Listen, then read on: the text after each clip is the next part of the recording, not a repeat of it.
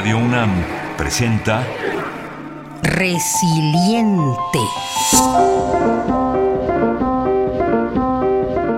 Porque la paz se reconstruye, se crea y se transforma.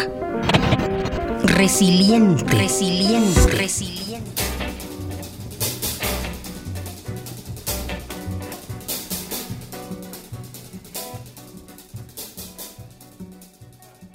Hoy es un día histórico para nuestro país.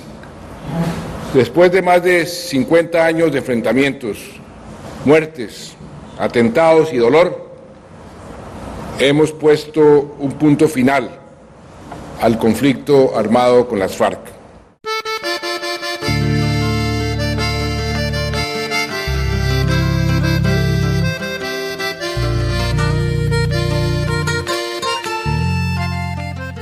En junio de 2016 se daría uno de los momentos históricos más importantes de América Latina. Luego de más de 50 años de guerra, las Fuerzas Armadas Revolucionarias de Colombia y el gobierno colombiano firman un cese al fuego bilateral y definitivo, lo que analistas internacionales consideran la antesala para un acuerdo de paz. Colombia y los acuerdos de paz. El 3 de marzo de 1989 es asesinado el político colombiano de izquierda José Antequera, entonces dirigente de la Unión Patriótica. José Antequera Guzmán tenía cinco años cuando asesinan a su padre. 27 años después, José Antequera forma parte de los diálogos de paz celebrados desde el año 2012 en La Habana, Cuba. Este año, los jurados del Premio Nobel lo han nominado junto con el gobierno colombiano, las FARC y otras víctimas al Premio Nobel de la Paz. José Darío Antequera forma parte de una generación de jóvenes que se han incorporado a la construcción de los acuerdos de paz en Colombia.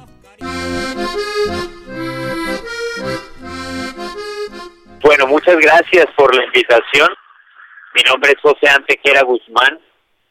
Yo soy activista, defensor de derechos humanos en Colombia. Eh, trabajo con una organización que se llama Hijos y, he participado activamente en los diálogos de La Habana entre el proceso, digamos, que tienen las FARC con el gobierno nacional de Colombia. Después de muchos procesos de negociación, después de muchos procesos de diálogo, en Colombia llevamos más o menos 30 años de procesos de paz que han sido fallidos con las FARC desde los años 80 se intentó un primer proceso de paz. En ese proceso de paz se creó un partido político que se llamó la Unión Patriótica.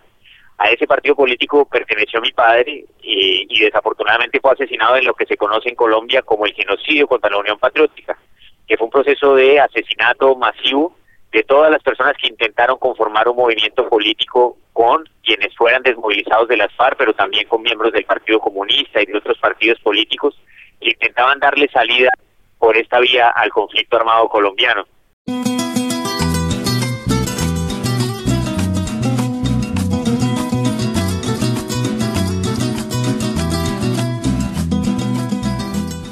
Hemos logrado, con la invaluable ayuda de la subcomisión jurídica, retirar muchos de los obstáculos que hacían más difícil el camino de nuestra reconciliación. Tenemos una jurisdicción especial para la paz que, además de garantizar el respeto a los derechos de las víctimas, será factor dinamizador de la firma de nuevos acuerdos en este tramo fundamental para alcanzar la terminación del conflicto.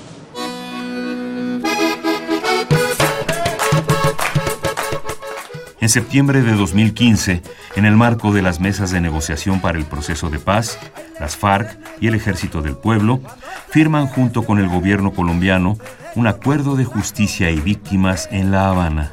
Estos encuentros tienen su antecedente en febrero de 2012, cuando las FARC y el gobierno se sientan a conversar luego de un periodo agudo de conflictos. Es en octubre de ese año que se instala una mesa de conversaciones en Oslo. Hay un primer reto inmediato y es que este proceso va a tener seguramente en este mismo año una refrendación popular. por las condiciones como se ha negociado el proceso, va a haber un plebiscito o algún mecanismo de consulta ciudadana para validar los acuerdos de paz. Y para nosotros es un reto muy importante y estamos llamando a que todas las personas ojalá nos ayuden a que todos los colombianos que puedan se comprometan con que haya una refrendación positiva, con que se le diga sí a la paz. Entonces lo primero es cumplir los acuerdos de La Habana. Los acuerdos se refieren a cinco puntos se refieren a la posibilidad de que haya redistribución de alguna manera o por lo menos eh, entrega de tierras a campesinos sin tierras en el país. Se refieren a la posibilidad de que haya una política de drogas que no criminalice, digamos, a los campesinos productores de drogas, sino que en cambio ayude a que esos campesinos puedan producir otros medios de subsistencia, tener otros medios de subsistencia y a que se dé una discusión sobre la legalización futura, digamos, de las drogas en el país, significa que haya una apertura a la participación política, no solo para las FARC, sino para otros movimientos, para otros procesos sociales, para otras comunidades que están excluidas políticamente, pero también para las FARC, y significan que haya un proceso de verdad, justicia y reparación para las víctimas. Además del hecho de que también tienen que significar una discusión sobre cuáles van a ser las reformas que se van a dar para tener unas fuerzas militares y de policías garantistas de los derechos humanos y que no en cambio ataquen a la población colombiana.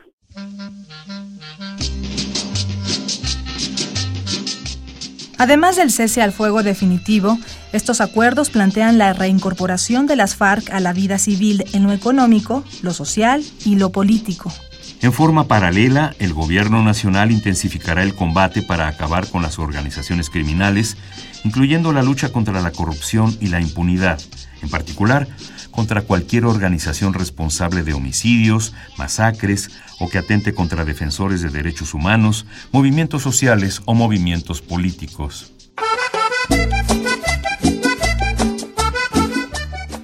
Estos que parecen puntos sencillos que seguramente no se refieren pues al, al país ideal, son puntos que ya marcan una agenda de transformaciones que tienen que cumplirse y que son agendas de transformación para por lo menos los próximos 30 años en el país. Ahora, hay amenazas que persisten para poder cumplir estos acuerdos. Persiste el paramilitarismo en Colombia, persiste una digamos, una actitud muy cerrada de muchos sectores del establecimiento para hacer estas transformaciones.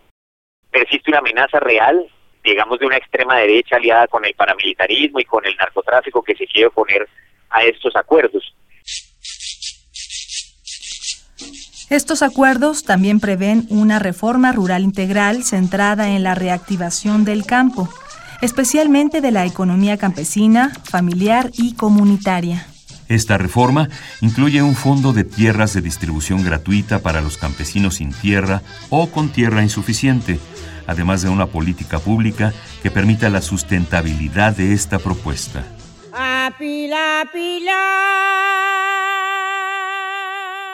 Tenemos muchos retos y cualquiera que me esté escuchando seguramente tendrá idea de que lo que viene es mucho más difícil y nosotros somos conscientes de eso, pero también tenemos la claridad de que nuestro país tiene que superar el conflicto armado, que en este momento el conflicto armado es simplemente la mejor manera de ocultar los problemas políticos y sociales, los problemas estructurales que generaron el propio conflicto armado. Y nosotros estamos comprometidos con que eso pueda, con pueda darse y, y, y por eso participamos de esto con mucha voluntad, ¿no? Respecto al tema del narcotráfico, estos acuerdos también incorporan el tema de una política de drogas, que toma en cuenta, entre otros temas, la sustitución y erradicación de los cultivos ilícitos.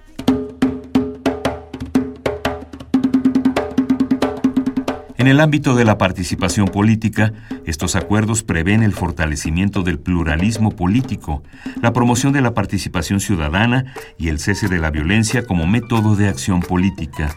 Una de las propuestas que pone el foco en el tema social y cultural es la creación de un Consejo Nacional para la Reconciliación y la Convivencia, iniciativa que plantea, entre otros puntos, un plan educativo de alcance nacional enfocado a la promoción del respeto por la diferencia, la crítica y la oposición política.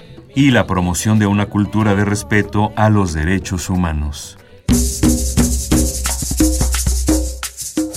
Es muy necesario comprender que la reparación no es un problema individual ni es un problema personal. no va a llegar simplemente por arte de magia en la mente de una persona o por tratamiento psicológico. Tiene que haber cambios en las relaciones, tiene que haber cambios en la vida para que la gente pueda sentir que su vida se recupera. Y eso solo se logra con organización social y política, eso solo se logra a partir de ejercer luchas que nos permitan salir de ese atolladero. En Colombia nos ha significado luchar por la paz,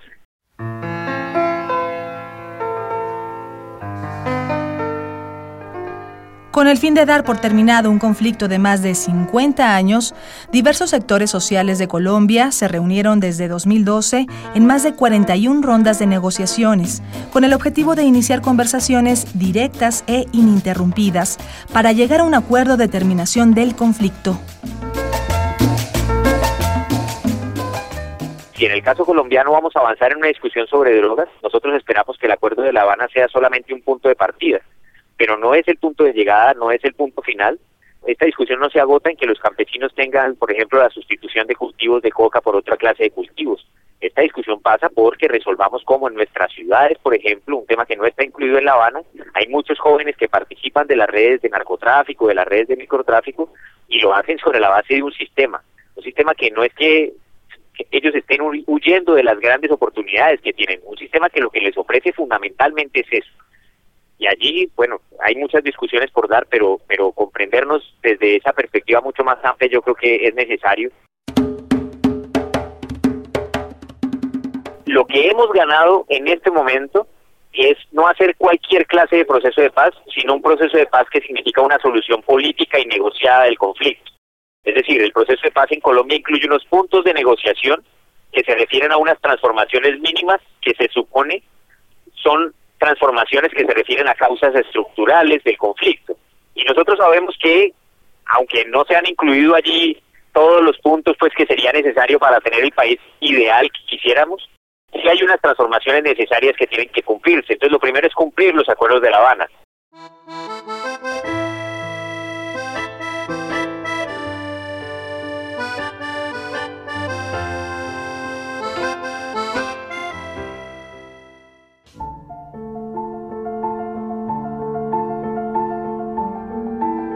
Si deseas ponerte en contacto, escribe a resilienteradio.gmail.com o a radio.unam.mx. También visita nuestras redes. En Facebook y Twitter somos Radio UNAM.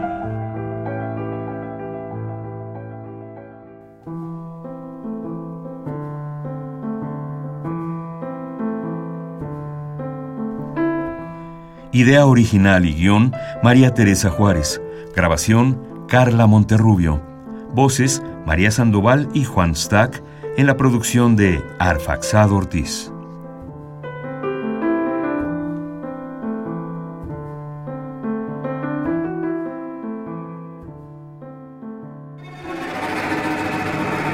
Radio UNAM presentó Resiliente. Porque la paz se reconstruye, se crea y se transforma. Resiliente. Resiliente. Resiliente.